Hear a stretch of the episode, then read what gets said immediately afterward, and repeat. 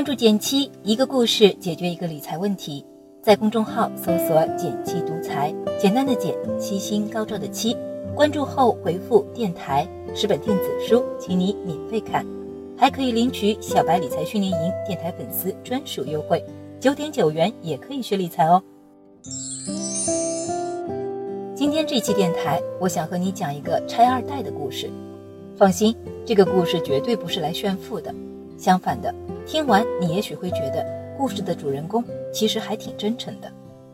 我这位朋友就叫他东平吧。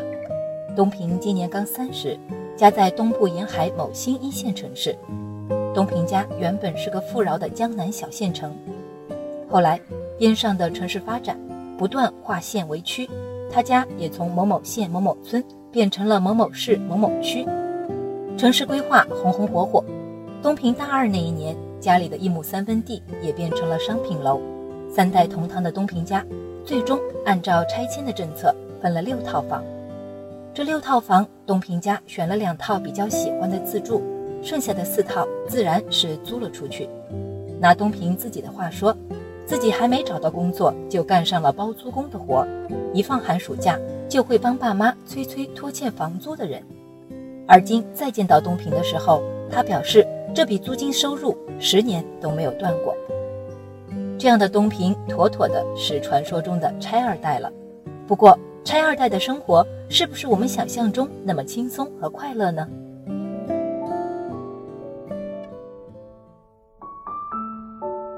答案还真没那么简单。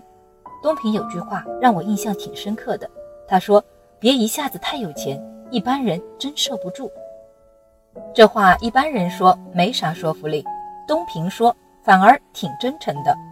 东平说起自己有个堂姐，堂姐一家也享受了类似的拆迁政策，也可以说是一夜暴富。但拆迁这事儿仿佛成了老天爷给堂姐一家上演的恶作剧。先是堂姐的老爸经不住身边的诱惑，染上了毒瘾，钱少的时候还属于有贼心没贼胆。这下彻底放飞自我了，赌博、高利贷一个没落下，最后愣是火速贱卖了两套房，才狼狈地填上了这个坑。再是身边的亲戚朋友，看到他们村成了拆迁户，一下来了不少借钱的，人情世故难打点，东借一点，西借一点，也挺麻烦。还有民间借贷，他堂姐一家参与的也比较狠，据说不仅抵押了两套房子，还投了不少钱，可最终。阴差阳错的亏了一大笔，房子也成了法拍房。也许你会说，堂姐家也太倒霉了。但据东平介绍，现在他同批的拆迁户百分之八十都没有十年前有钱了，甚至还有不少直接返贫的。唏嘘之余，我也想起了我之前曾给大家介绍的好钱和坏钱的理论。坏钱让人及时行乐，追求眼前的快乐。而好钱则是为未来投资，耐心等待成长，而多少飞来横财能一直延续呢？听到这里，估计很多朋友会想：有六套房，身家几千万了，干啥还上三千块钱的班呢？这个问题我也没按耐住好奇问过东平，东平倒也坦诚说了两个理由：第一，想做个和社会不脱节的人，自己也能有个努力方向。东平跟我说。他觉得没几个人是在上班时间闲着的，真有的话，大概率也是狐朋狗友了。至于第二个理由，则是有个好工作，喜欢的姑娘才看得上自己。这条还挺让我意外的。东平大学是在一线城市读的书，也挺有自己的想法的。谈恋爱这件事，他看上的姑娘也挺要强的，说希望他能更上进一些。但东平也有自己的纠结，和父母商量后，决定回家工作。目前工作并不太顺利，三千块的月工资也让他有些没面子。东平说：“任姑娘也说得对，拆迁不是本事，以后日子还长着呢。今年我想考个中级会计，争取到我们那儿的上市公司做财务。这里我们也祝福东平。”东平后来跟我说：“真想有钱，得会理财。”这真不是我给自己打广告。说句实话，东平愿意没事就找我聊两句。很大一个原因就是想和我聊聊管钱这件事儿。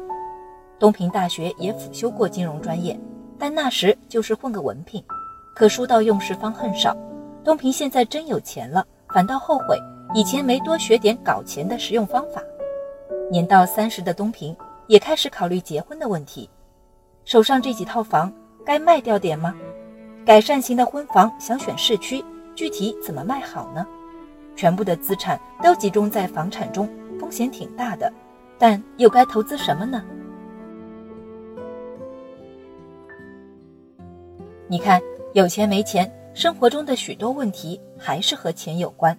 而且，理财这件事绝不是等到有钱以后自然就会的，任何时候都要硬的财富实力和软的理财技能同步增长才是最好的。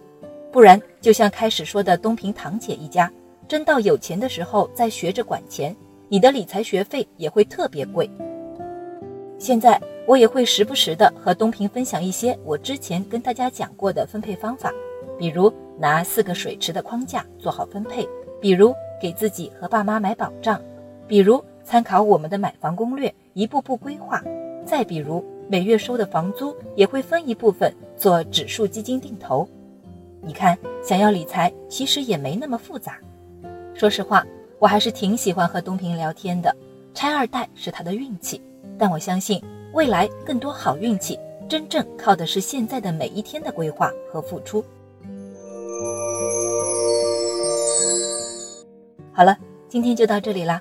右上角订阅电台，我知道明天还会遇见你。微信搜索并关注公众号“减七独裁，记得回复“电台”，你真的会变有钱哦。另外，小白理财训练营也正在火热招募中，欢迎你来参加哟。